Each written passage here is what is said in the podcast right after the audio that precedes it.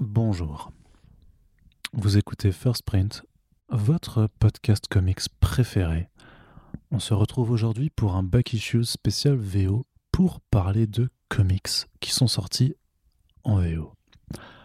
Au programme, la nouvelle série Eternals de Marvel, qui permet de remettre au goût du jour ces personnages cosmiques qui auront droit à leur adaptation sur grand écran à la fin de l'année, mais surtout un point sur les titres DC Future State, une parenthèse futuriste du côté de DC Comics.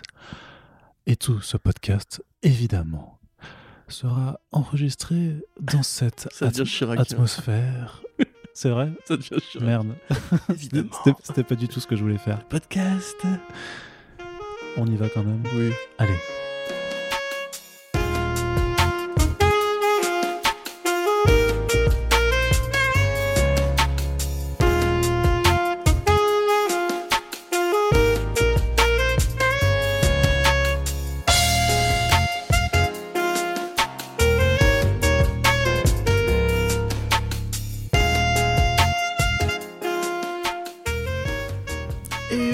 Pas refaire l'intro hein, puisque vous avez quand même entendu euh, ce dans quoi vous vous lanciez en appuyant sur play avec ce podcast Back Issues pour vous parler donc de comics en langue, en langue anglaise. En anglois. J'ai euh, failli euh, fourcher encore une fois, décidément, ce, Oh là là. ce piercing. hein. Des fois, il est un petit peu ah, gênant. Bref, Corentin, bonjour, ça va, Bah oui. Toujours. Après ces magnifiques intros, moi, ça, ça Eh, peut tout que à fait, aller. tout à fait. Il faut savoir qu'il y a eu trois autres intros d'enregistrer avant ce- celle qu'on a décidé de garder. Toute et vous ne savez pas pourquoi on a gardé celle-là. Mais ce n'est pas grave. Bienvenue, posez-vous confortablement installés. Si tu veux les enregistrer, Euh, fais-les dans le micro. Tu- tu- tu- tu- tu commences pas, toi.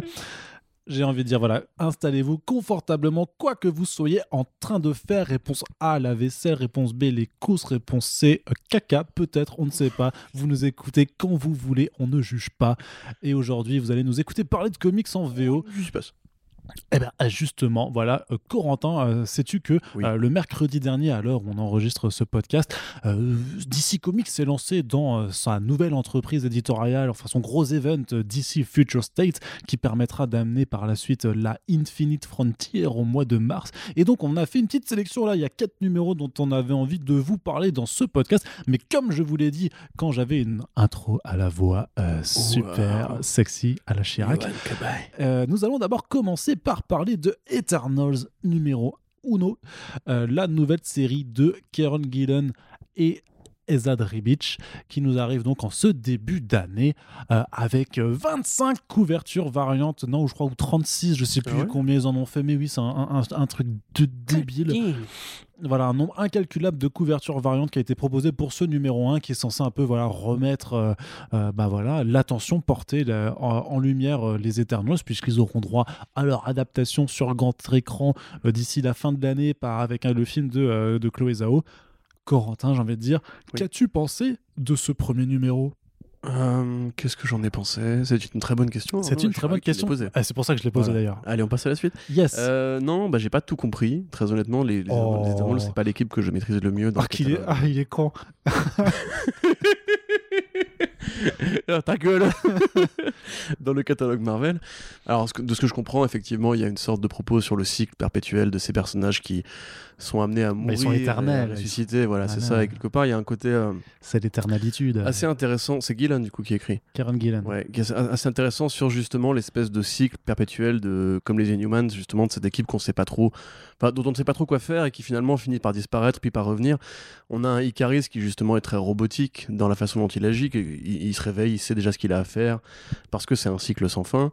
Euh, et puis après, voilà, il y a une sorte de petite promenade euh, dans New York où même eux ont l'air complètement euh, paumés, complètement hallucinés. Mais quelque part, c'est- pas trop mal dans le sens où ça mime un peu aussi le sentiment du lecteur qui arrive ou qui reprend cette série et qui ne sait pas forcément, qui a pas besoin forcément fait, ouais. de savoir ce qui s'est passé avant, puisque lui-même, le personnage ne le sait pas, il va devoir le découvrir. On, on invite, si tu veux, euh, le lecteur à mimer ce qui, la, la pensée du personnage principal. Mais c'est vrai, mais du coup, ça fait un peu méta-propos, ce qui est bizarre pour une. euh, C'est un numéro 1 qui, en plus, comme on l'avait, on l'avait déjà dit pour euh, le Taskmaster et pour. Aide-moi, le personnage Qui est dans The Falcon and the Winter Soldier. Bah, c'est soit The Falcon, soit The Winter Soldier. le troisième. US Agent. voilà, l'US Agent. C'est une espèce de produit de commande qui finalement répondent pas forcément à un besoin euh, très précis parce que moi, personnellement, qui connais peu les Eternals, je vous le dis, j'espère qu'on n'entend pas la perceuse derrière, euh, j'étais un peu perdu. Du coup, donc euh, je sais pas si c'est vraiment le truc perméable à conseiller aux gens qui, comme moi, voudraient un petit peu en apprendre plus sur les Eternals, mais en tout cas, on peut dire que c'est effectivement intéressant, on peut dire que c'est très joli. Euh, effectivement, Ribich, donc qui est un mec qui, est- qui se fait de plus en plus rare euh, au fur et à mesure du temps. La dernière série vraiment de fond qu'il avait dû faire, c'était cette série indé chez Versus. Aftershock, ouais, versus. VS, non, c'était chez Image Comics. Hein. C'est Image Ouais. Ah, ok. Bah, c'est très joli. Apparemment, euh, apparemment ça, ça s'est mal passé en Ça s'est interne. pas mais- bien passé du tout. il m'avait dit ça quand je l'avais vu à Lyon, à, la, à une des dernières Lyon Comic Con. C'était il y a deux ans quand même déjà. Je crois que c'était en 2018, du coup, 2019. Non, non, en 2021. Donc en 2019, je crois. Euh, ou 2018, je sais plus. Enfin bref, On pas, s'en fout, pas en important. hein. Non, non, non, on s'en fout Ah, pas. ah, ouais, on s'en- fout de quand c'était, Oui. mais on s'en fout pas de ce qu'il m'a dit. Où effectivement, et il m'avait dit qu'il voulait plus, euh, pour l'instant, enfin, clairement, qu'il voulait pas retravailler sur ce projet, qu'il voulait pas lui donner de suite, parce que de toute façon, euh, ce qui s'était passé, c'est que grosso modo, par rapport à ce qu'il avait en tête et le résultat final, c'était pas du tout ce qu'il avait imaginé. Il était assez déçu de cette expérience. Et il quand il, quand il m'en a parlé, il était pas, ouais, il était pas très, il a, sa mine s'était Il- renfrognée tout de suite. Tu vois, il était pas très, c'était encore assez frais pour lui, je pense, à ce Tout à fait. Mais après, donc Ribich, pour ceux qui ne voient pas, c'est l'un des euh, plus fidèles, on va dire, collaborateurs de Jason Aaron sur euh, son très long run de Thor. Il a fait les débuts, il a fait la fin. King Thor. Euh, qui était extraordinaire encore une fois. Donc c'est ce mec qui a un style peint euh, inspiré par la fantaisie à la Frazetta, Mm. une fantaisie très Conan. D'ailleurs, il avait fait un numéro de Conan silencieux sur l'origine, on va dire, de Conan, qui n'était pas un numéro d'origine en fait, qui était juste un numéro, une réflexion artistique sur le personnage de Un Conan. numéro silencieux. non? Tout à fait, ouais. effectivement, qui était. En fait, chaque euh, participation de Rebitch à un projet est toujours agréable parce que c'est vraiment. Je dirais pas que c'est une brute au dessin parce que c'est pas du dessin, c'est comme Alex Ross, tu vois. C'est vraiment un, un mec qui mériterait d'être exposé en galerie, probablement qu'il l'a été ou qu'il le sera.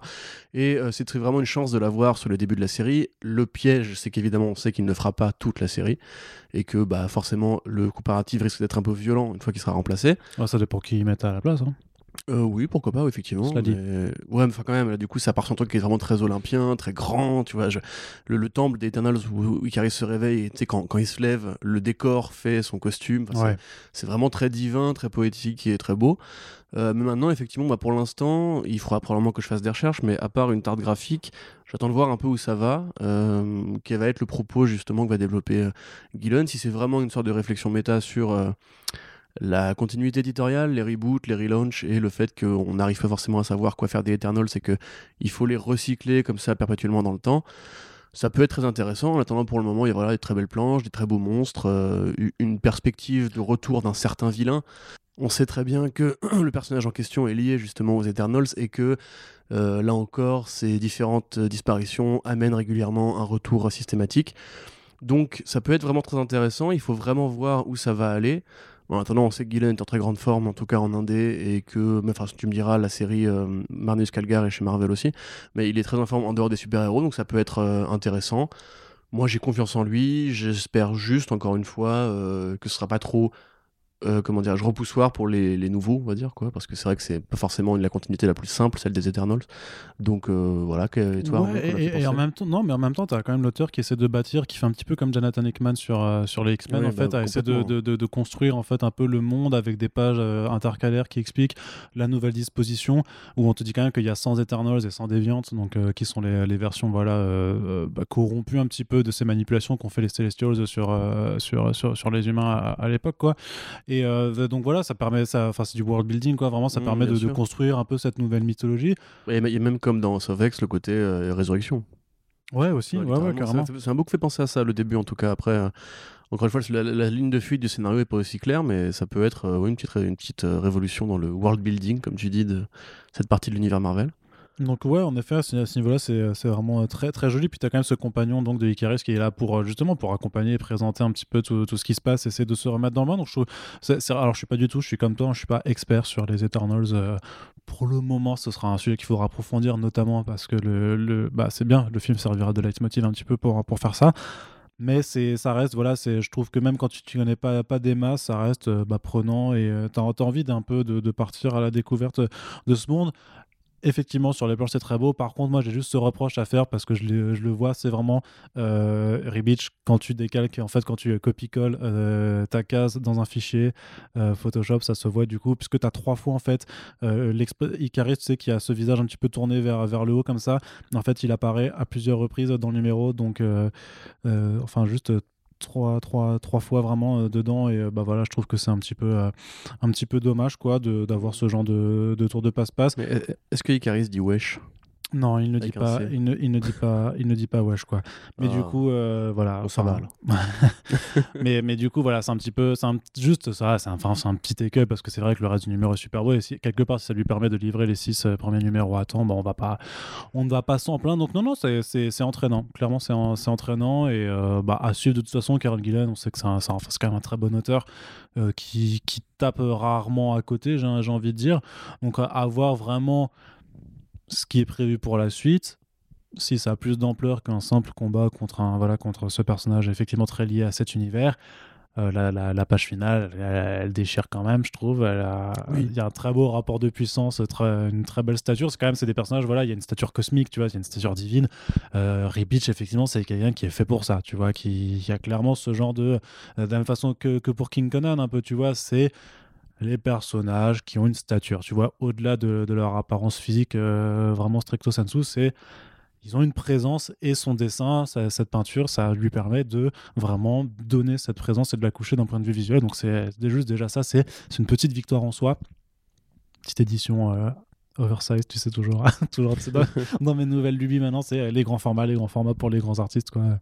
Donc euh, voilà, non, mais à suivre, clairement, à suivre. Oui. Bon, après, peut-être pas 30 variantes, mais. euh, Non, alors là, par contre, oui, mais ça, ça- ça- le truc, ça, ça fait chier, tu vois. Ça, c'est vraiment le truc qui, qui casse les, qui casse les pieds.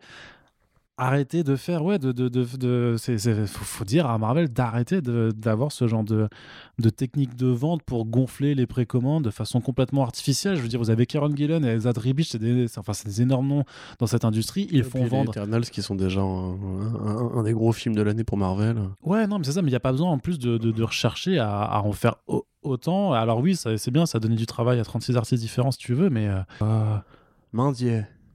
T'en fais, t'en fais, mais même 10, c'est déjà Ah, donc, beaucoup. C'est beaucoup quand même. là. Déjà 10, c'est beaucoup, donc euh, enfin, enfin ouais, non, mais bon. c'est ridicule et fuck Marvel. Voilà. Non, mais ça m'énerve, tu vois, moi. Ça m'énerve. Parce que du coup, ça jette l'opprobre sur un numéro qui, au demeurant, est agréable. Et, Ouais. Et Bon, voilà, après, rien n'oblige, enfin, tout, le monde euh. peut euh, se contenter d'ach- d'acheter juste la version régulière et Oui, de mais pas, de comment ça marche. mais- Enfin, les libraires, ils ont un budget pour faire leurs commandes, ils ont une place sur les étals qui est ce qu'elle est, et, et les, lecteurs eux-mêmes ont un budget particulier en fonction des artistes et tout. Donc non, mais je trouve ça bête, moi perso. Ça Ouais. m'énerve. Voilà. Je suis Parce qu'en plus, en plus, on sait très bien, on sait très bien que les 37 ne seront pas inclus forcément dans la dans l'album VF après euh, chez Panini. Bon, quoi. en même temps, Et- oui, 37 pages euh, pour ça. Bah moi je m'en fous, le- mettez-les. quoi. Non, tu me diras non, recto verso, ça fait 18 pages en plus. Mais Ouais, mais tu sais qu'il tu sais, parfois il les regroupe par deux ou par quatre sur les pages et je trouve ça vraiment toujours dommage quoi, parce que bah tu, tu t'apprécies moins le travail de ces artistes qui ont quand même bossé pour faire le truc, mais bon, enfin bref, on s'en branle des variantes. oui. Pardon, on s'en fiche des variantes, ne soyons pas trop vulgaires. Et passons à la suite de ce Bacchus VO. Alors en ce moment, vraiment, il y a un gros truc. Forcément, ça va être un peu, ça va un peu monopoliser notre attention, mais pas que. On vous parlera d'un dé aussi. Ne vous inquiétez pas, Euh, ça reste très très important pour nous, mais on fait un petit focus quand même dans ce numéro de début d'année avec la première semaine du DC Future State. Death Metal, c'est aussi conclu hein, euh, en cette Oui. première semaine du mois de janvier. Et du coup, on va pas en parler parce qu'on a parce que c'est nul, c'est nul, nul, nul, nul. C'est nul, incroyablement nul. C'est de la. Pff, mais vas-y, Scott Snyder mange tes morts tranquillement. Voilà. Voilà, non, je m'en prends pas à la personne, mais il y a, il y a tout. Enfin, c'est. Non, mais non, à un moment pas- donné. non, mais euh, le ton travail, par contre, enfin, c'est, mais c'est quand même incroyable de se dire que le mec, il a pu écrire des trucs tellement cool, il a pu écrire des trucs vraiment bien, et en même temps, il est capable de pondre ce genre de trucs là. Ah, ça m'énerve. C'est insupportable, vraiment. Mais en tout cas, c'est fini. Et ça, c'est quand même une bonne nouvelle pour démarrer 2021. Death Metal, c'est fini. Scott Snyder, il a dit, il a peut-être deux, il a deux autres projets chez DC Comics, mais après, ce sera plus du Black Label. Euh, là, il nous fout la paix maintenant avec ses métalleries. Casse-toi. Euh, Calme-toi. et, et- et reviens plus, reviens plus les mettre les pieds Pardon. sur l'univers d'ici Respire. euh, canon. Donc maintenant, on respire avec cette parenthèse futuriste qu'est le DC Future State, qui nous emmène à différents moments dans une timeline de ce nouveau multivers euh, recomposé en plein mouvement, euh, qui est un petit peu, voilà, euh, le berceau de moult possibilités, euh, qui est un peu, si tu veux, la traduction euh, ésotérique de dire en fait, on s'en fout un petit peu de ce qu'on fait. L'important, c'est qu'on va juste le faire, et puis tant pis si les histoires collent pas les unes entre les autres. je sais plus, quelqu'un m'avait dit que oui, que Death Metal, ça respectait sa continuité ou son passé en voulant tout faire coller. Non, en fait, c'est pas une question de respect, c'est juste qu'ils ont l'éditorial en fait pour réussir à tenir plus de deux ans de suite en fait une continuité installée entre leurs divers titres. Et plutôt que juste le reconnaître et de dire bon, en fait, on n'y arrive pas, les gars, donc on s'en fiche, c'est pas grave, on raconte des histoires. Ils sont obligés de te bricoler un event qui dure 7 mois avec 13 millions, enfin avec 13 euh, tie et tout ça, pour essayer de te justifier par des concepts complètement débiles et, mal écrits surtout, c'est ça qui est terrible en fait, pour, pour te justifier en fait que maintenant en fait ils ont une sorte de multivers infini euh, qui permet d'avoir tout ce qu'on veut sur n'importe quelle terre et n'importe quelle timeline comme ça, voilà. Hein, enfin bref, c'est le... non mais la justification est, vraiment éclatée au sol. C'est Arnaud syndicaliste. Mais, mais l'exécution, mais l'exécution, écoute pour l'instant, euh, voilà le future state ça se passe quand même a priori sur la même planète, juste pas, à des points temporels qui sont un petit peu différents. Et donc, on va parler de. Voilà, les, on s'est dit, il y a six numéros qui sont sortis en premier, premier lieu. On va en parler de quatre vraiment dans ce podcast. Et pour les deux autres, euh, je crois que à l'heure où ce podcast sort, vous aurez eu une petite euh, critique à quatre mains, voilà, pour faire un petit premier, un petit premier bilan. On va essayer de, vous faire ça à l'écrit sur sur Comics Blog, vu qu'on rédige dessus, euh, pour voilà, comme ça, vous aurez un peu un suivi à l'écrit de Future State. Et pour certains numéros en particulier, ben, on les abordera plus en détail dans les back issues VO, comme quoi être complémentaire parfois, c'est pas mal, hein, Corentin? Oui. Alors par contre, on commence, on commence, on commence par The Next Batman, qui est quand même la, la publication qui était peut-être la plus attendue, euh, puisque The Next Batman, donc c'est un format anthologique, ça coûte 7,99 dollars pour avoir trois, trois histoires en une. Euh, c'est, euh, ça adopte un petit peu le format au final des anthologies, enfin le format anthologique des soft covers euh, anciennement kiosque qu'on n'a pas réussi avec voilà, ben, juste plusieurs numéros d'histoires différentes. Et d'ailleurs, hein, on vous l'avait déjà dit dans un dernier front page que ce modèle d'anthologie, c'est ce qui va être continué d'être utilisé par la suite chez DC Comics à partir de, du mois de mars avec Infinite Frontier et des backups, des backups qui seront plus, plus étendus dans, dans, les, dans certaines séries régulières. Donc là, on a donc le titre The Next Batman de John Ridley Ford et Nick Derrington, qui est, euh, on va dire, le hors-d'œuvre, l'attrait principal, puisque notamment, euh, on le sait, euh, sous le masque de ce Batman se cache quelqu'un d'autre que Bruce Wayne. C'est dit dans le numéro, on ne sait pas qui c'est. On sait déjà qui c'est, parce que DC Comics a été assez malin euh, pour spoiler l'identité avec une couverture variante. Si on ne se contente que de lire ce numéro-là, on ne sait pas encore qui est ce next Batman et on te présente surtout une Gotham donc futuriste qui est devenue vraiment une ville policière.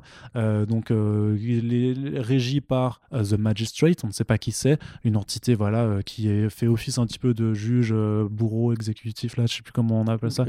oui. Jury, je, j'ai plus le sens de la formule. Juge, jury et bourreau. Voilà, merci.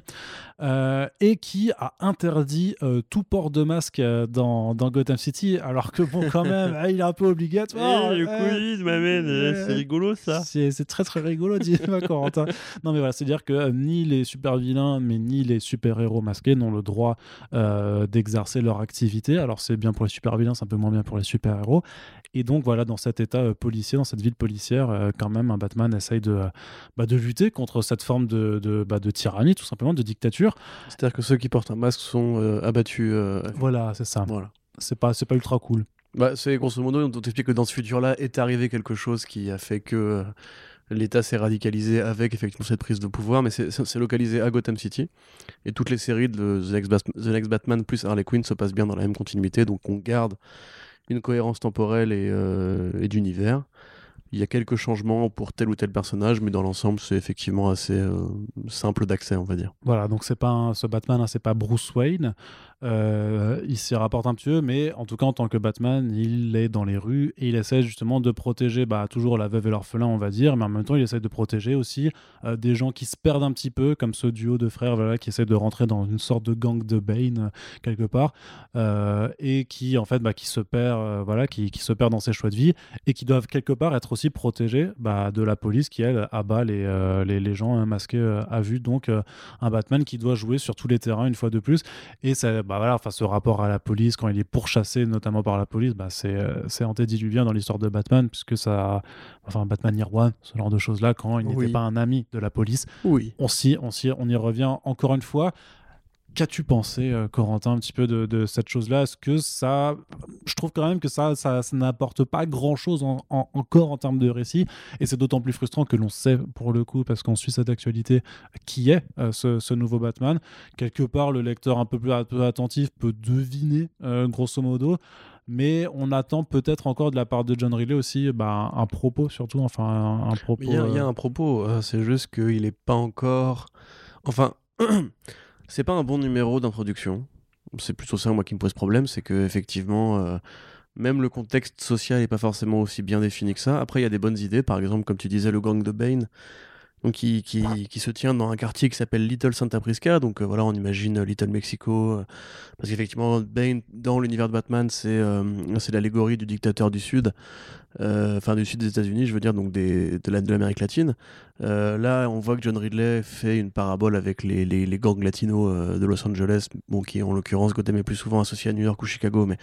Donc là, effectivement, il y a cette espèce de, de côté, euh, les, petits gangs, un petit peu comme les Bloods et les Cribs, où ils portent tous un masque de Bane comme signe distinctif. Et le masque étant effectivement un motif d'être abattu à vue. Bon, déjà, c'est pas super intelligent de la part de ces gangs de, porter un masque, mais le symbole est pas dégueu. Tu vois, c'est qu'on on se sert rarement de Bane justement comme allégorie de, de l'Amérique latine aux États-Unis, alors qu'on sait que, euh, bah, étant donné que les, latino-américains sont comme la, principale source d'immigrés euh, plus ou moins légaux et que c'est une communauté très, très, très précarisée aux États-Unis, il y a aussi beaucoup de problèmes qui se posent par rapport aux gangs là-bas et euh, c'est finalement assez bien fichu comme, comme parabole. Donc là, on voit effectivement que John Ridley veut faire de la justice sociale, que le propos sur le magistrate et compagnie bah, par un mon sentiment, qui est grosso modo de rendre à la police son rôle de méchant, parce que c'est vrai que dans l'univers de Batman, en général, les...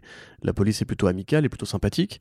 Euh, puisque voilà, Batman lui-même, euh, étant un justicier, collabore avec les flics que sont Gordon, euh, Bullock, etc. Et c'est un problème qui revient régulièrement. Mais ça, s'est jamais fait sans heurte, puisque la police, elle est corrompue à Gotham City. Bah, au départ, oui. En fait, au départ, c'est que la police est corrompue, ce qui fait que ça, ça motive l'action de Batman à agir, parce que les flics ne font pas leur boulot. Et ensuite, ils travaillent avec eux main dans la main. Et c'est un truc qui revient régulièrement sur la table, c'est le côté est-ce que Batman est de droite, puisque Batman, quand même, euh, est un agent du système quelque part. C'est un flic sans badge qui viole la loi pour pouvoir avoir des résultats que n'aurait pas la police normale. Est-ce que c'est un peu un Alexandre Benalla qui, qui a réussi quoi Oui, oui peut-être.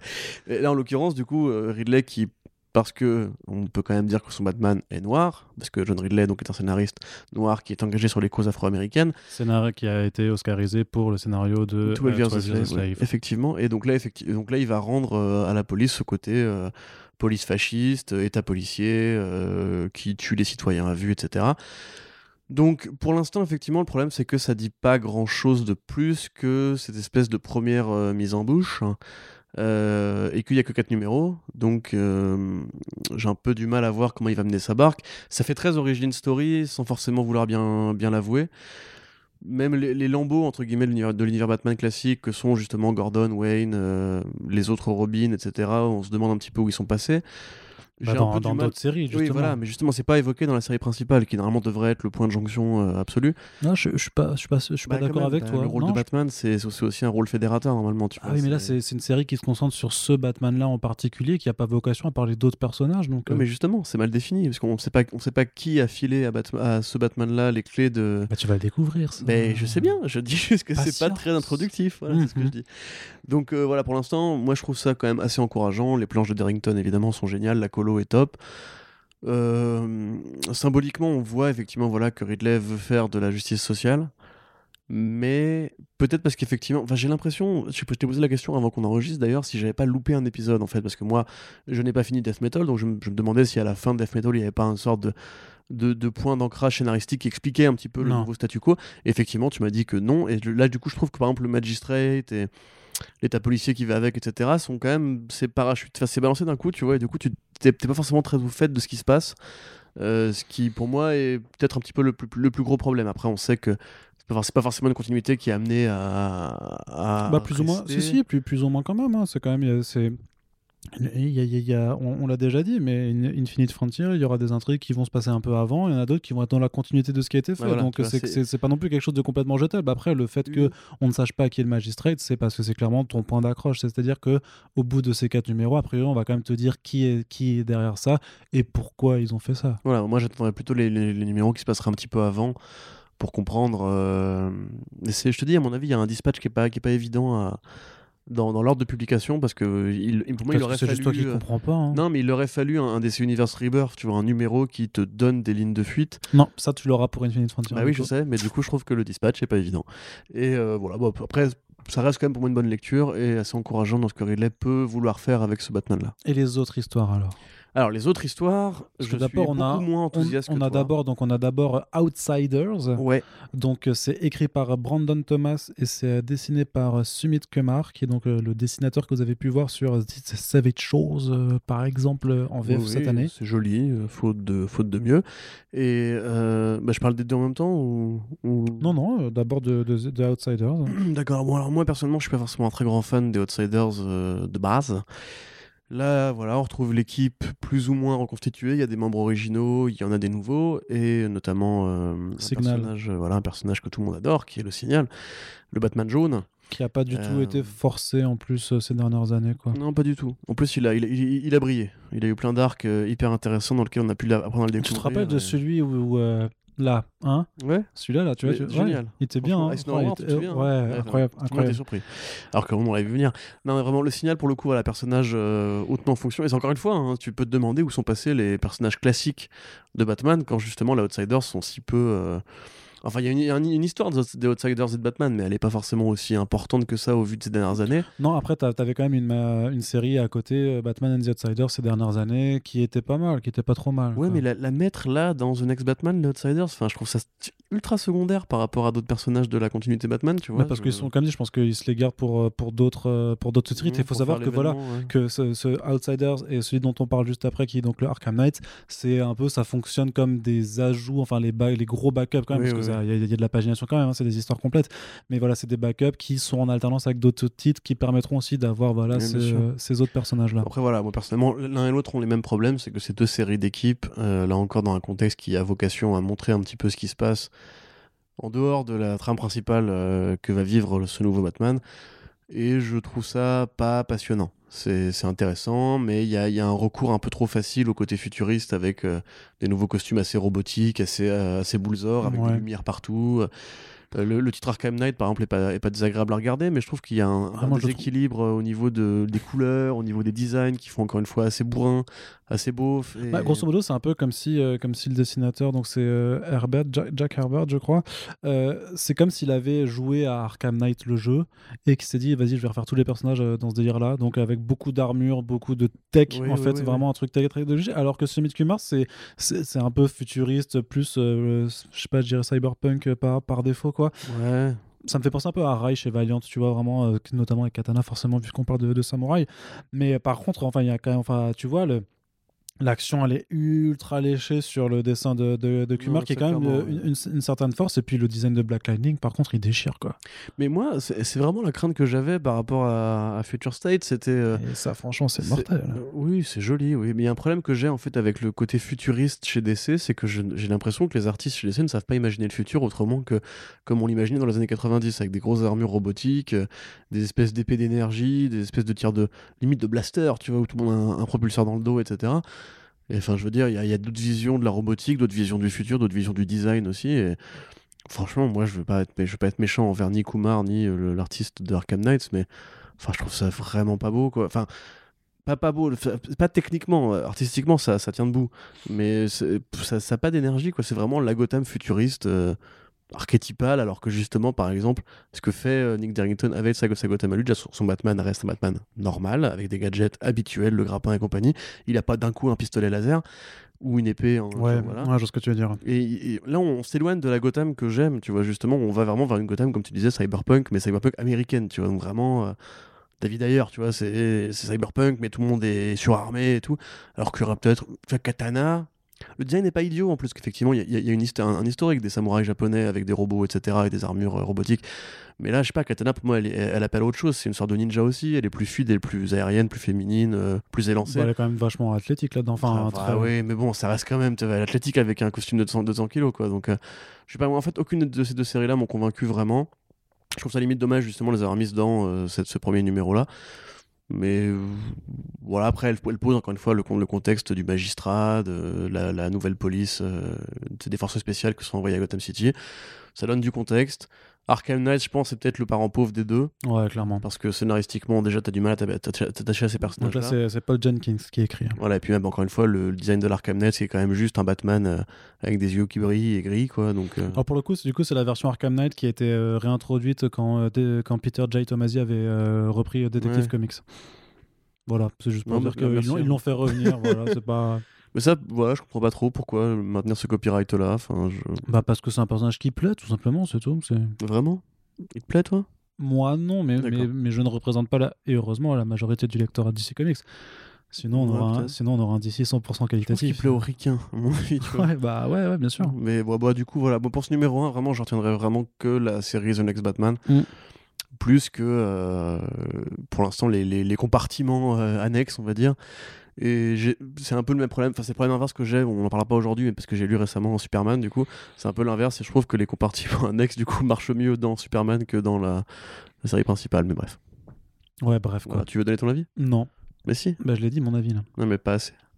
Développe, fais un monologue. Tu Non. vois, c'est super rafraîchissant. Non, mais j'aime pas faire ça, moi. ok, d'accord. J'ai- pas envie, je suis pas d'humeur. pas... Exactement. Donc on va passer à la suite. Très bien. Ah, vraiment en plus, ok, d'accord. Bah ouais, bah j'ai dit ce que j'avais, j'ai dit ce que j'avais à dire. Oui, ok, ce que j'avais d'accord, Arnaud. Bah voilà. On enchaîne. Donc, Oui.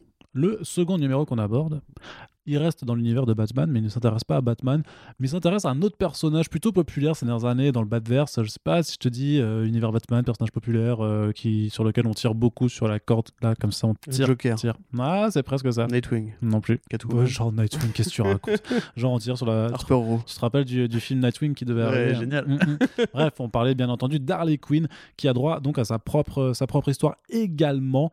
Harley Quinn, écrit par Stephanie Phillips et dessiné par Simone Di Meo. Demone di meo. Ma. J'ai le droit, j'ai le droit. Je suis italien, j'ai le droit. Je t'ai déjà dit que moi j'ai le droit de le Non, dire. mais c'est pas que t'as le droit, tu fais toujours la même blague en fait. c'est pas trouve d'autres stéréotypes, je sais pas, des pepperoni. Mais c'est euh, pas, mais c'est pas une ouais, je te dis, Vespa. mais pepperoni, Pepperoni. c'est Simone Di Mozzarella. tu vois, je peux te le faire, a pas de problème. Dandidio. Dandidio. Euh, Qu'est-ce que je voulais dire du coup Oui.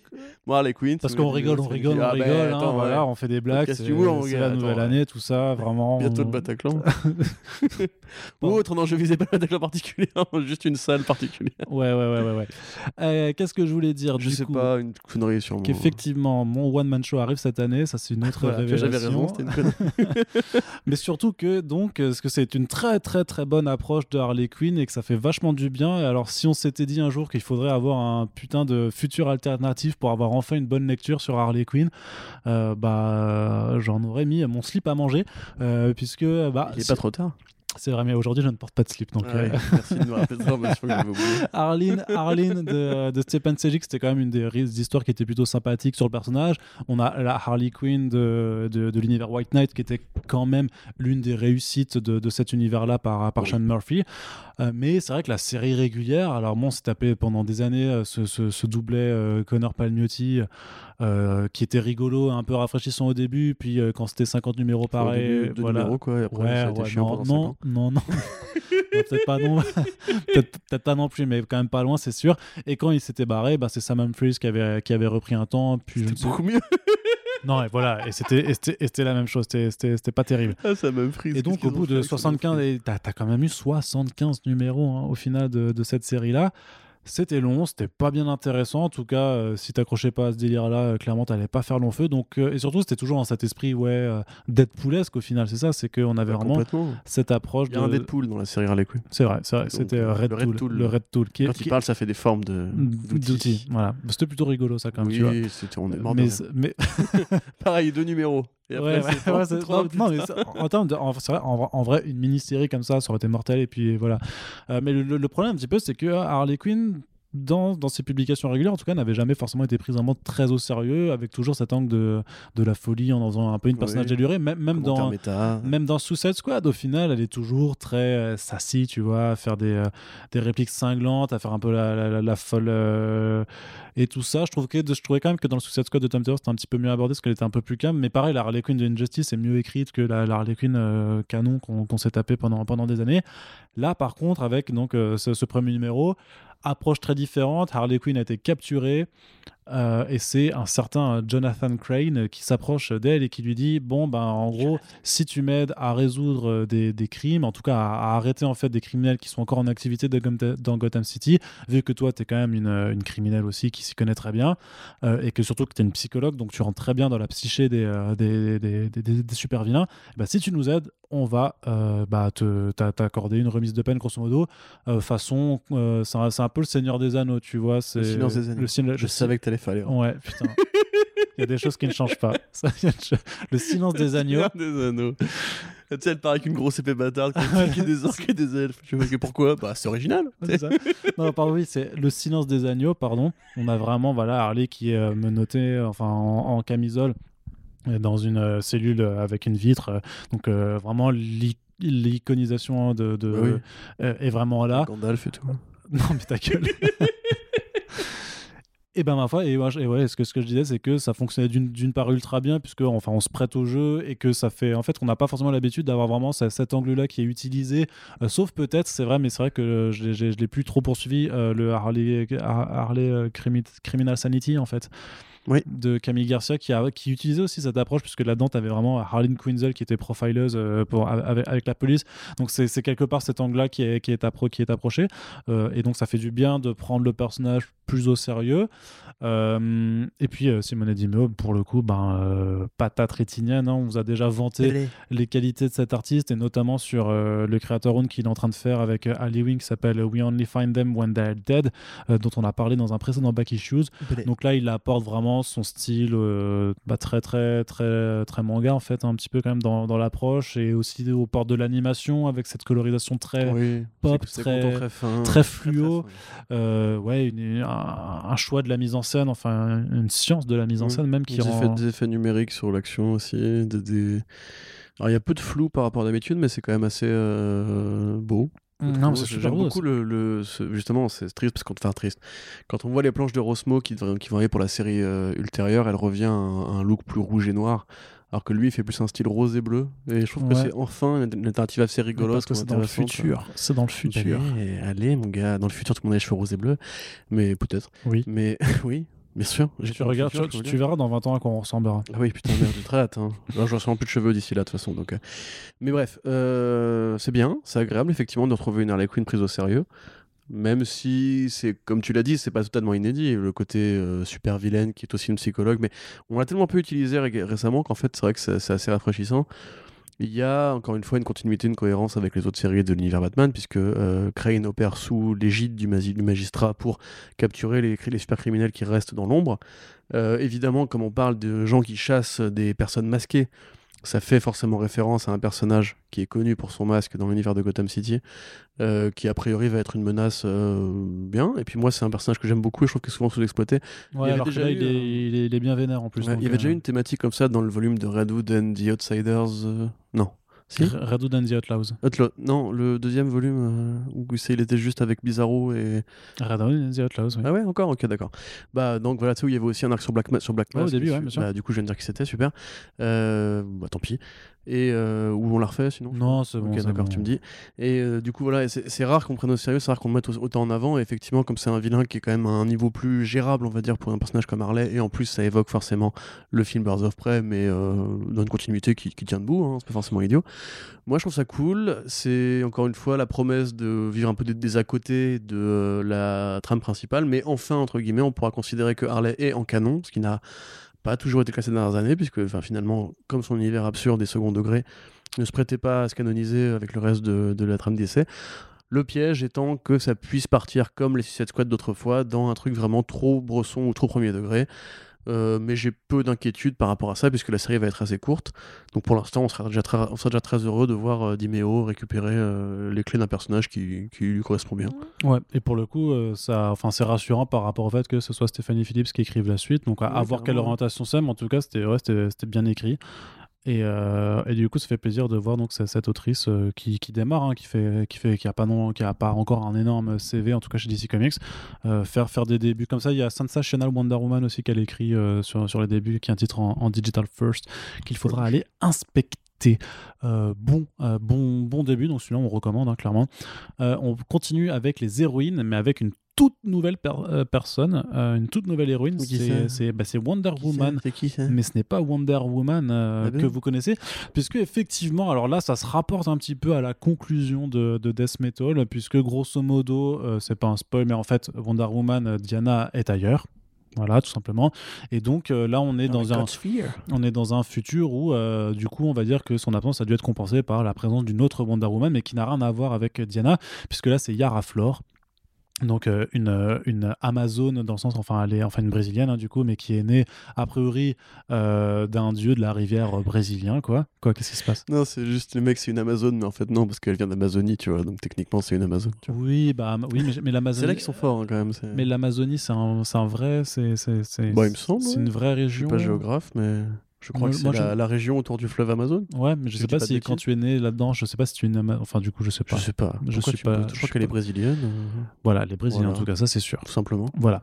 Euh, c'est la première Wonder Woman sud-américaine. Euh, on sait que euh, c'est la Wonder Woman de ce futur et donc ce sera une Wonder Girl du présent. Et c'est pour cela que euh, DC a déjà validé avec la CW un projet de série télé autour de ce personnage en tant que Wonder Girl. Mais là, donc, c'est une Wonder Woman. Euh, c'est écrit et dessiné par Joel Jones. C'est mis en couleur par Georgie Belair.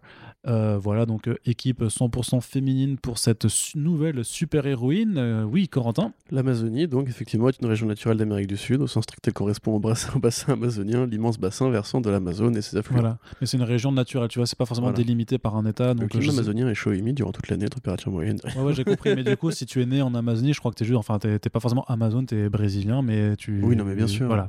Bien sûr. Mais évidemment. du coup, c'est. Ce que je veux dire, c'est que c'est rigolo qu'ils prennent justement, euh, entre guillemets, la vraie euh, région. Parce que je sais même pas pourquoi les Amazones grecques s'appellent les Amazones, à part leur côté monté à cheval. C'est peut-être un truc, un truc étymologique. Mais euh, bref, on va pas non plus. Voilà, nous ne sommes ni, ni historiens ni géographes, hein, et ça nous manque. Mais en tout cas, a priori, Joel Jones, elle a fait, commentaires. a fait ses recherches un petit peu sur le folklore euh, sud-américain et brésilien notamment, euh, à en voir certains monstres ou certains personnages qui sont inclus dedans. Mais là, grosso modo, ce qu'on nous fait comprendre, on, on, on nous explique pas trop d'où elle vient, comment elle a fait tout ça, parce que ça, ce sera certainement expliqué dans la série régulière qui lui sera euh, apportée par la suite. Mais là, en tout cas, euh, elle descend euh, dans les enfers pour aller margouler la gueule de, de, de Hadès, en tout cas. Et en fait, c'est juste ça. C'est vraiment le principe. C'est on découvre le personnage, on voit, on, essaie un peu de suivre sa caractérisation par rapport à ce qu'elle fait, à quelques actes un petit peu. Voilà, parce que le numéro s'ouvre sur un combat contre une hydre. Euh, puis après, en fait, on va juste euh, descendre avec elle aux enfers dans une version très particulière qui mêle à la fois un peu la mythologie grecque avec quelque chose de beaucoup plus contemporain. C'est vraiment un brassage de, de culture et de. Bah, même et même au niveau grec, elle a, elle a un Pégase à elle, combat une hydre, tu vois. c'est Oui, Pour l'instant, c'est quand même plus. Et t'as. Charon qui est, t'as quand même une forme de voilà, Charon ouais. qui, qui va transporter, transporter sur le Styx. Mais c'est un mélange, c'est, quand même un petit mélange de, de certaines choses. euh, parce que ce personnage, notamment allié qui apparaît, lui, est clairement issu de, de- de- d'une mythologie brésilienne. Charon, pas- Charon, c'est Pluton chez les Romains, c'est ça? Je me rappelle. Bon. Qu'est-ce qu'on a dit pourquoi- non, on a dit qu'on était fort ou pas Tout à fait, voilà. Donc non, euh, c'est pas c'est pas c'est pas le problème. T'as vraiment ce, ce mé- en tout cas ce mélange de civilisation voilà qui mène euh, qui mêle l'ancien et euh, et le nouveau avec une, une Wonder Woman qui est pas forcément enfin qui est pas forcément droite je dirais. Enfin elle hésite pas à enfin elle, elle peut être en colère à tricher un petit peu tu vois. Elle est- enfin c'est ce que dit le texte hein, c'est qu'elle est qu'elle est pleine de défauts aussi quand même qu'elle est pleine de failles et que bah voilà faut qu'elle s'améliore. Mais je la trouve vachement attachante en tout cas. Enfin je, je sais pas trop dans, dans ce que ça ça raconte pas énormément de choses en tant que tel mais ça te présente quand même l'héroïne et je trouve que dans, dans- si tu veux en fait s'y attacher et adhérer au concept du personnage ben, je trouve que ça fait plutôt bien le, taf. Et euh, par contre d'un point de vue graphique euh, mais Ah, Arnaud n'en peut plus. mais moi si je peux me marier avec des planches de Joel Jones je le fais tu vois c'est Bah, non, c'est trop trop bien franchement l'attaque de l'hydre la, la, la, le le avant. cerbère, machin, enfin tout, il y a tout, tous les éléments. C'est, il y a beaucoup trop de, de planches qui sont super belles. Euh, j'a- j'adore de toute façon son style et ça fait longtemps qu'on l'a pas vu non plus sur des planches intérieures. Enfin moi j'ai l'impression que fait quand même pas mal de temps depuis son passage sur Batman. Catwoman. Le, ouais, t'avais le début de Catwoman, mais, Cat- ouais, mais Catwoman, ça restait très terre à terre, donc c'était un peu différent. La dernière fois qu'on l'avait vu, sinon, c'était sur le Batman de Tom King, quand il y avait justement cet aparté entre Ouais, Batman et Wonder Woman, ouais. ultra beau aussi, justement, qui allait vraiment un peu dans ce côté. euh, voilà, tu sais, c'était- il, com- éternellement des, guerriers et tout à ça. la place du chevalier noir, enfin d'un chevalier noir. Ouais, et euh, c'était mortel. Et là, justement, on la revoit. ah, c'est c'est- c'est- c'est pas, c'est pas Catwoman, c'est pas Lady Killer qui reste un peu plus terre à terre et tout ça, mais on est vraiment dans, bah, dans, dans de l'épopée euh, épique. C'est de la fantasy, quoi, et ça marche trop bien, quoi. C'est euh, Oui. Voilà, bah moi je suis, ultra chaud, je, trouve, je, suis, conscient des limites un peu scénaristiques parce que Joel Jones c'est pas non plus, enfin Catwoman tu vois c'était pas mal, c'était pas non plus complètement, c'était pas, pas le feu en tout cas je trouve euh, euh, en, termes de, scénar. Euh, je suis beaucoup plus fan de son Lady Killer par, exemple mais qu'elle qu coécrit, enfin qu'elle qu écrit pas toute seule quoi. Et, et là pour le coup je suis conscient que ça raconte pas grand chose mais par contre c'est tellement bien dessiné et ça reste fun tu vois, je me suis marré tu vois, je trouvais ça, ça, ça entraînant. Il y a Rafleur du coup j'y crois tu vois, je me dis ok bah, vendez-moi d'autres histoires avec elle. En tout cas j'ai envie de lire la suite. Et euh, pour le coup, bah, je pense que l'objectif, euh, quand même, pour présenter quelqu'un que tu n'as jamais entendu, qui sort un petit peu quand même de nulle part, bah plutôt, plutôt carré, quoi. Ouais. Voilà, tu veux donner ton avis peut-être Ouais, j'ai pas forcément envie de salir ce, bel enthousiasme. Bah euh, si, tu peux salir moi, salis moi, vas-y. C'est vrai, je peux. Salis mon enthousiasme. Je me remets en slip d'abord. non, alors effectivement, comme tu dis, elle est pleine de défauts et ça raconte pas grand-chose. Et moi, en fait, j'ai buté, sur ces deux trucs-là. C'est que, de la même façon que The Next Batman, quelque part, du coup, manque, euh, manque d'une introduction ou d'une origine qui permette de, de, comprendre un petit peu où te situer, je trouve que la série euh, va peut-être un peu trop vite en besogne. Euh, c'est-à-dire que là, à peine elle arrive, on sait pas vraiment qui c'est, on sait qu'elle veut foutre la merde, que elle a tué une hydre, ce qui apparemment est pas très bien vu au niveau du panthéon des dieux, et cette, espèce de petite créature qui bon, j'imagine appartient au folklore sud-américain ou brésilien de, des elfes locaux, je ne sais pas. Euh, euh, voilà, puis elle, veut empêcher un, pauvre sumo de, prendre le stick à sa place, et ça c'est pas très gentil, et j'étais pas très content du tout. Par contre, j'ai rigolé effectivement quand euh, l'elfe en question baragouine avec l'espèce de caissier, enfin de, guichetier qui a aux enfers, tu sais, qui lui parle et en fait qui fait en fait qui flirte avec euh, la, petite elfe et qui fait plein de blagues et compagnie mais comme, comme il parle en, démon on comprend pas ce qu'il dit. Et du coup bah l'interaction est assez assez marrante je trouve. Mais tu, je vois que tu m'écoutes pas du tout là. Mais, non, mais tu peux dis-le parce que si les gens n'entendent pas en fait mmh. tu vois pas sur ton téléphone comme moi tu vois. Ouais. du coup tu passes pour un mec sympa faut que t'es un vrai enfoiré. Non non je, je suis quand même un mec sympa et euh, alors, c'est effectivement très joli. Par contre, là, c'est encore une fois, je, je, suis désolé, je, je, ne suis pas Christina Cordula, je ne suis pas Karl Lagerfeld, mais je trouve encore une fois que le costume euh, est pas foufou, quoi. Enfin, c'est. C'est une sorte de body, de maillot de bain euh, croisé avec l'esthétique Amazon de l'or un petit peu et des espèces de, dorures qui portent partout. Je, oh, je sais pas, je, trouve pas ça dingo. Ça, ça c'était de l'argumentation. Hein. tu sais, On va faire une formation, une formation euh, pour développer l'art critique. Hein. Notamment, tu sais, on a fait un numéro The Pulse sur la critique. Alors, euh, premier, premier... mais si je fais une critique à l'écrit, je, je, je, me documenterais sur. Euh, Parce que moi, je te vois très bien. Je te vois tellement écrire. Alors, concernant le costume, mm,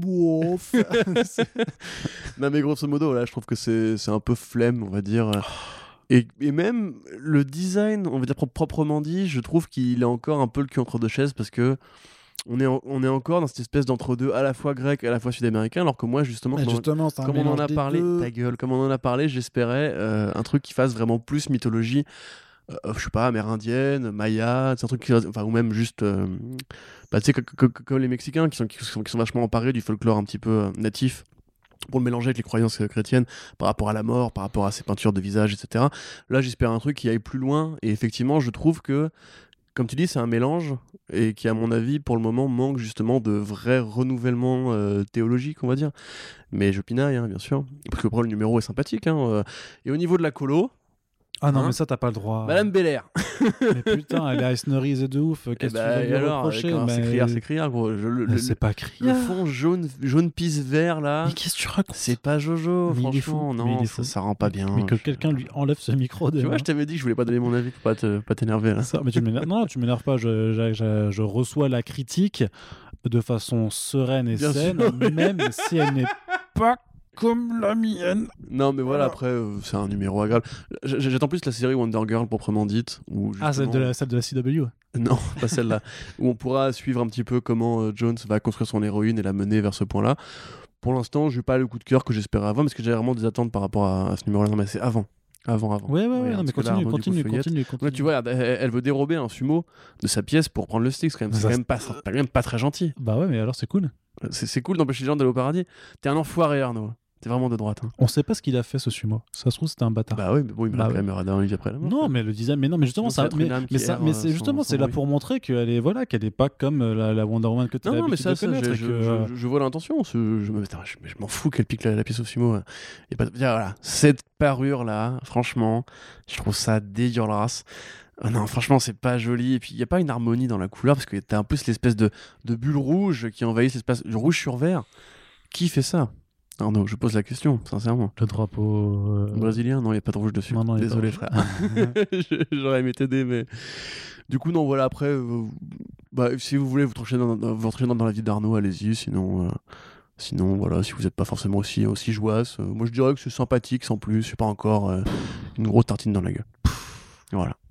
Bah, tu vois, moi- voilà, je t'ai dit, Moi, je je t'ai dit. coupe ce podcast. Vois, ça sert voilà, à rien. De voilà, toute façon, on peut pas voilà. discuter avec toi. Mais je t'ai dit, j'étais pas obligé de donner mon Je rigole, je rigole. euh, euh, je, je rigole. Ah, qu'est-ce qu'on se marre, purée. Non, mais du coup, je vais te rendre l'appareil.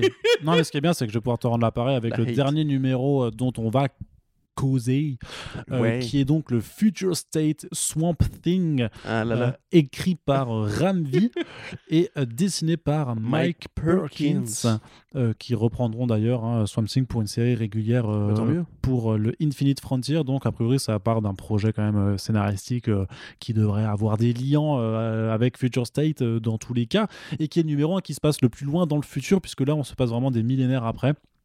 On est, je crois, en l'an 4000, euh, quelque chose comme ça, Oui. euh, puisque DC Comics avait sorti une timeline euh, vraiment de, Future State pour un peu indiquer euh, qui se passe, qu'est-ce qui se passe à quel moment. et Non, mais c'est bien 4000 ans, je m'en souviens. Ouais, ouais, non, mais c'est. Voilà. Enfin, tranquille, tranquille, me, me coupe pas Non, je quand, t'agresse, là, quand, quand je parle, quoi. Et donc, voilà. Reste bien avec Swampy. Oui, oui, oui, bah du coup, euh, vas-y, dis de, de quoi ça parle ce numéro Bah, de quoi ça parle nul à chier, Alors, là Alors, ça parle de, euh, du futur. Euh, c'est l'état du futur, grosso modo. C'est le future state. C'est-à-dire que euh, y a l'humanité a, un Une petit crise peu... écologique. Ouais, voilà. Voilà. Et que du, qui, du coup, les humains euh, ont quasiment tous disparu. Alors tu vois que c'est à mi-chemin entre une ère glaciaire euh, dans certaines parties du monde et dans le reste, c'est vraiment juste des, des, no man's land euh, où l'humanité est vraiment réduite à peau de chagrin. Alors que, euh, à l'inverse, Swamp Thing, lui, a eu une sorte de descendance. C'est pas vraiment expliqué pourquoi ni comment. On explique que plus ou moins des feuilles seraient tombées de, son corps. Pardon.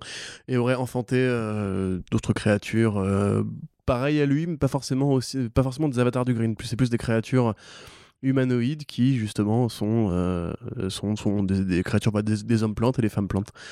Donc voilà, euh, une jeune euh, femme plante, une jeune, fille, plante lui pose la question de comment le monde en est arrivé là. Swamp Thing, a priori, à l'écolande, quoique évidemment ce soit pas vraiment à l'écolande, lui pose la question, il raconte un petit peu comment c'est arrivé et lui reste encore attaché à l'idée qu'il reste des humains sur Terre, qu'il faut les trouver, essayer de ou de collaborer avec eux ou de, de sauver l'espèce de l'apocalypse. Euh, donc il y a vraiment un côté euh, la planète des singes. hein, euh, c'est Swamp Thing, c'est clairement César après, après le désastre, qui quelque part, parce qu'il a été élevé par des hommes ou parce qu'il lui-même a été un homme, en l'occurrence dans le cas de Hollande, continue à voir entre guillemets ce, dinosaure qu'est l'espèce humaine pour essayer de, de ne pas la condamner au, désastre. Donc c'est un numéro qui est très froid, hein, qui, est, qui est très poétique, qui est très fin du mondiste. Euh, on voit clairement que Swamp Thing c'est une sorte de dieu parmi les siens puisque tout le monde l'appelle le, le père Green, enfin le Green Father. Ouais. Euh, il est toujours aussi puissant, quoi qu'il soit un peu plus vieux, et on te fait comprendre que il reste une sorte de bastion d'être humain, comme dans la planète des singes, qui va devoir un peu mener bataille en utilisant les pouvoirs des derniers super-héros qui restent, et parmi lesquels, évidemment, il y aurait un certain super méchant de l'univers de Swamp Thing. Je pense que vous aurez compris de toute façon qu'avec Swamp Thing, il n'y a pas 40 choix possibles. Euh, et voilà, il y a même un petit côté un peu, comment dirais-je, shakespearien dans la, présence du personnage de Blue, qui est un petit peu le prophète, justement, qui t'explique qu'à à cavaler après les humains, les plantes euh, finiront par causer leur, leur- leur propre perte, puisque l'humain est l'ennemi naturel du monde de la nature. Donc je trouve ça assez puissant de la part de, de Ramvi, qui est un mec qui justement en général va chercher assez loin sur la nature humaine, de poser directement l'idée que ça va mal finir parce que l'humanité ne peut pas euh, respecter la nature, que c'est dans son ADN, que c'est dans sa nature euh, justement profonde et que il est difficile euh, d'imaginer pour Swamp Thing qui reste une sorte de grand poète, enfin de d'âme poétique grosso modo, qui veut entre guillemets protéger la- le dernier reste de l'espèce humaine, que ça ne mène pas la mort sur sa famille et sur son clan. Donc voilà, c'est assez fantasy, c'est très post-monde, il y a un propos qui est utile, pertinent et intelligent, et euh, bah, ça annonce entre guillemets quelque chose d'assez grand en termes de, euh, de bataille finale, on va dire. euh, et de propos qui, encore une fois, c'est difficile d'être contre Swamp Thing plus le temps avance, parce que plus le temps avance, plus ça devient un héros pertinent. Dans la façon dont il personnifie les plantes, ce qui est quand même assez rare dans le monde dans lequel on vit en termes de fiction. Il y a quand même peu de personnages qui, comme ça, symbolisent la nature, qui symbolisent les éléments, symbolisent l'écologie au sens premier du terme, par rapport justement à, euh, à ce débat sans, sans fin qui est le réchauffement climatique, qui est la montée des eaux, qui est euh, l'air glaciaire qui nous pend au nez, etc. Enfin bref, la collapsologie et compagnie.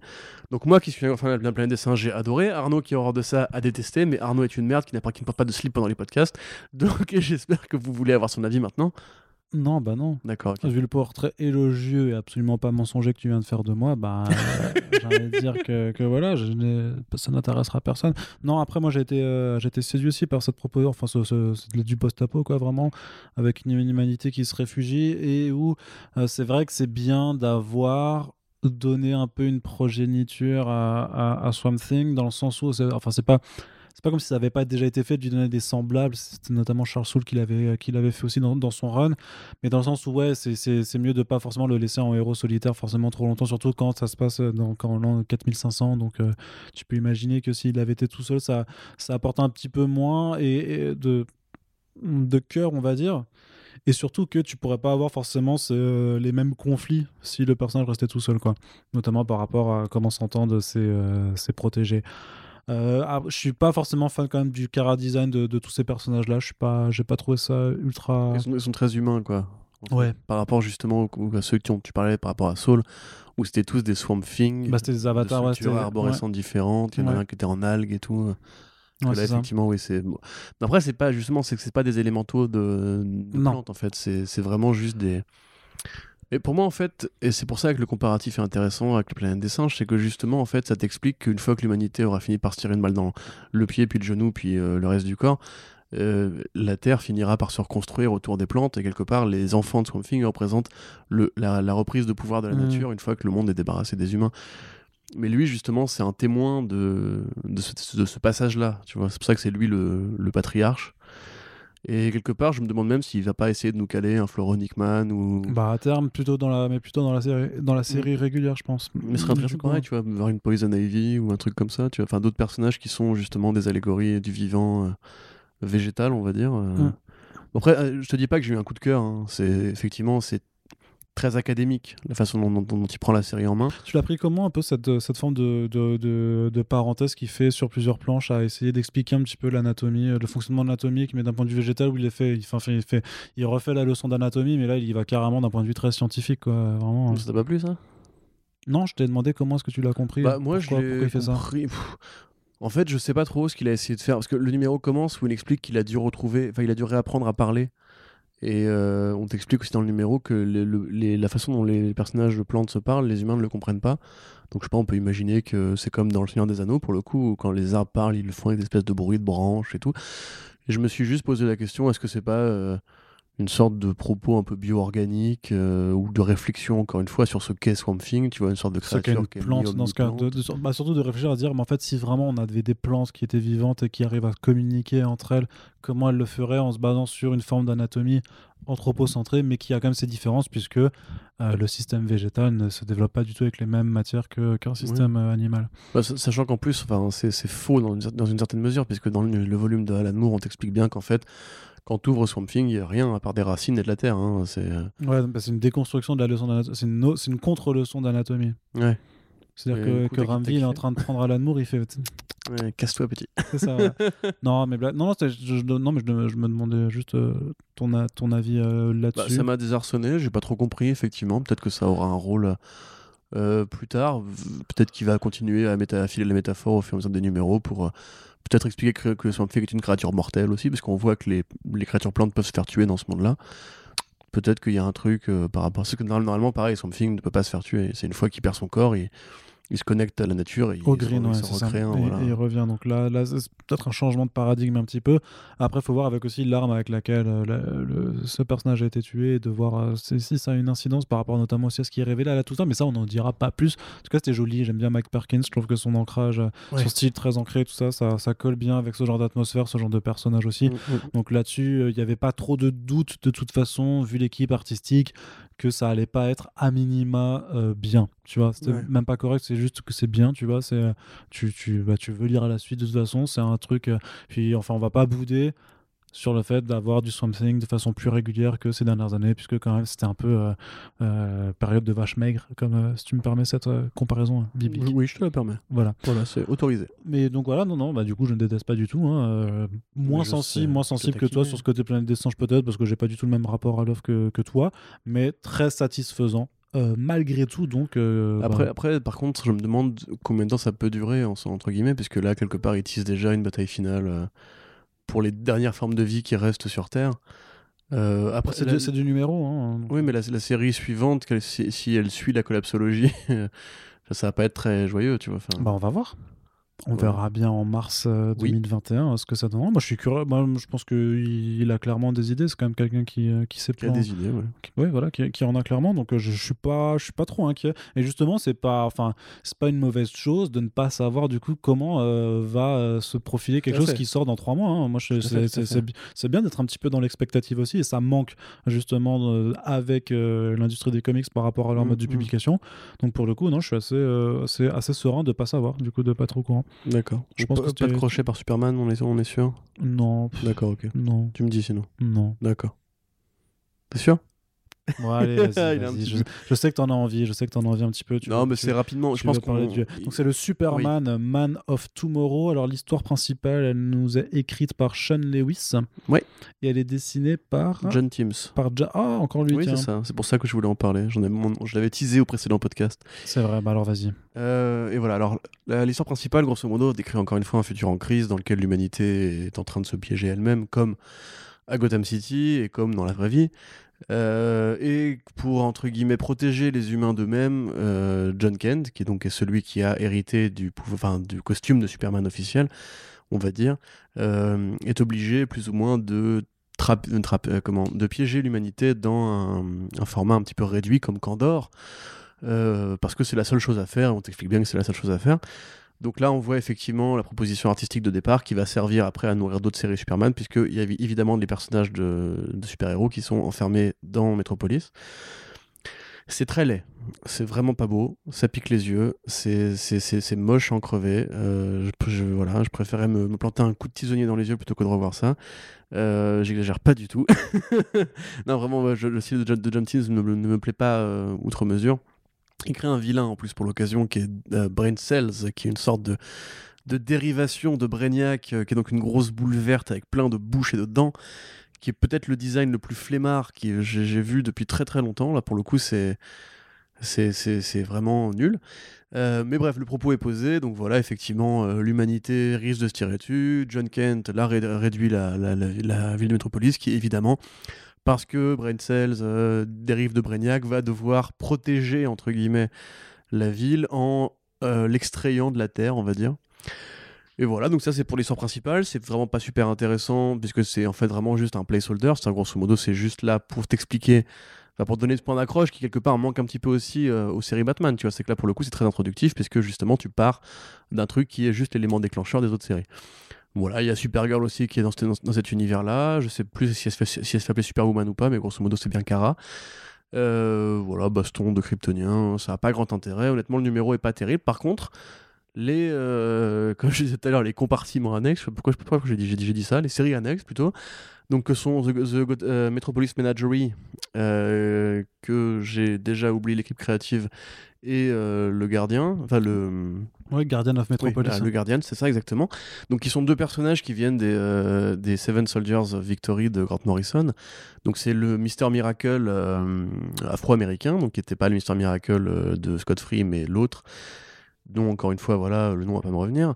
Lui et le Guardian sont bloqués dans Metropolis sous verre, et donc on voit un petit peu comme dans la série Under the Dome, et le, roman Under the Dome de Stephen King, euh, comment va réagir l'humanité qui est un petit peu euh, prise dans la nasse, on va dire, de les technologies de, de. Donc le numéro sur, euh, sur le Mister Miracle est très joli à regarder. C'est un dessinateur qui m'évoque beaucoup David Ara, en peut-être un peu plus grossier, mais qui est quand même assez euh, agréable à l'œil et qui justement contrebalance incroyablement avec le, le style de John Teams. Shiloh Norman, hein, du coup, Merci Miracle. pour ce Mister Miracle là. Euh, c'est intéressant d'ailleurs que la série justement ait deux points de vue de, de Superman euh, noir à Metropolis pour protéger la ville pendant qu'un super héros blanc a foutu la merde. Peut-être qu'il y aura un propos là-dessus, peut-être pas, je ne sais pas encore. Mais c'est plutôt agréable. Et le Guardian, pareil, il y a un, des- un- un style graphique qui est assez joli. C'est agréable de retrouver ce personnage-là qui est justement une sorte de croisement entre euh, une sorte de policier et, et- et Captain America, on va dire, qui va juste jouer de son bouclier pour essayer un petit peu de garder la ville euh, en ordre, parce qu'évidemment, les gens veulent péter le mur pour se barrer, les gens paniquent, les gens ne savent pas vraiment où, s'en sortir. Ça fait penser un petit peu à Batman No Man's Land, tu vois. Dans ce côté, en fait, il est arrivé un drame sur une seule ville et on suit différents points de vue individuels de petits super-héros qui n'ont pas forcément les, les moyens de, de- de changer les choses. Euh, sur le- la gestion au quotidien, au jour le jour, de comment est-ce que les, les- les citoyens réagissent à cette nouvelle-là. Ouais, donc c'est vrai qu'il y a un- je regarde, mais c'est vrai qu'il y a un petit peu de David Ara dans euh, Valentine Delandro, qui s'appelle euh, du coup cet artiste. Voilà, et tu peux me retrouver du coup suite The Guardian aussi, ok. Ouais, ouais, c'est ce que je recherche. Voilà, qui est aussi pas, pas dégueu du tout et qui justement d'ailleurs colle bien avec le style des Seven Soldiers, donc la partie sur le gardien. Euh, donc c'est pour le coup un numéro qui finalement euh, présente l'extrême inverse de, la, de, de- de The Next Batman, puisque la série principale, alors bon, il y a des, enfin, je sais qu'il y a des très gros fans de John Lewis, moi j'en fais pas partie. Peut-être que vous avez vu un truc dans ce numéro que moi j'ai pas forcément suivi. Il y a effectivement un propos sur la crise sociale et sur l'humanité, mais qui est très d'ailleurs commun à toute l'œuvre de Sean Lewis.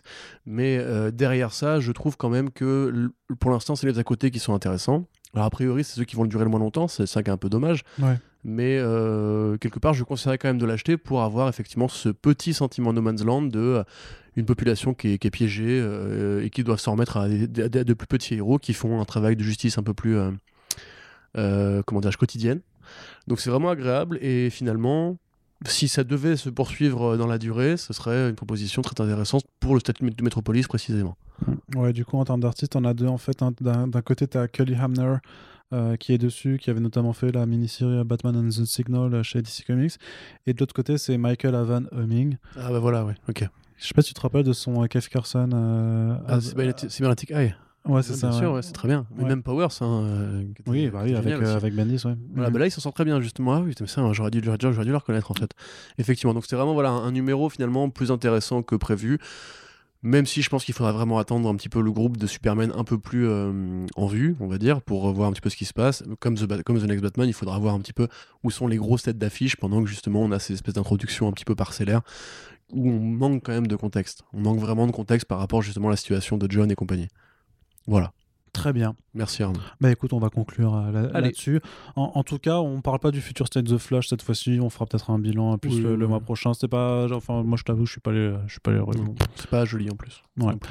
pas, pas celui qui m'intéressait le plus de toute façon, mais en tout cas, voilà, c'est un petit bilan hein, pour la VO là, qui, qui sort en ce moment. Donc, on essaiera de vous faire des, des numéros un peu plus poussés euh, en, en ce début d'année parce que voilà, ça, bah, c'est Future State, faut un petit peu essayer de, de mettre ça en avant malgré tout et de, de voir euh, bah, qu'est-ce qui est proposé. C'est quand même, euh, c'est malin, tu vois, ils font un event de deux mois, puis après ils font leur relaunch comme ça, ils sont sûrs que pour les trois premiers mois de l'année, bah, on parle beaucoup, euh, beaucoup d'eux. Mm. Bien joué, DC Comics, vous êtes euh, très, très, très fort. Bande de petits filous. Mais ne vous inquiétez pas, dans les prochains Back Issues VO aussi, on vous remettra le couvert hein, sur des euh, séries indé également, euh, parce qu'il y a pas mal de choses qui se passent et qui continuent de se passer. On espère que l'émission vous a plu. N'hésitez pas à nous faire vos retours dans les commentaires si vous lisez de la VO, si vous avez un, un retour à faire également, ou si vous comptez en faire, enfin si vous comptez en lire prochainement, de dire qu'est-ce qui vous intéresse le plus par rapport à ce qu'on en, ce qu'on en a discuté ou pas. Euh, le, vous pouvez partager l'émission à peu près partout, hein, sur Twitter, Facebook, Instagram, dans la vraie vie, je sais pas, euh, coller des stickers. filer euh. First Print, euh, partout où vous pouvez. N'oubliez pas que ce sont avec ces partages, hein, surtout que vous pouvez aider l'émission à croître, à, à grandir et à se pérenniser. Merci en tout cas de nous Merci. avoir écoutés et on se dit à très bientôt pour le prochain numéro de First Print. Salut Salut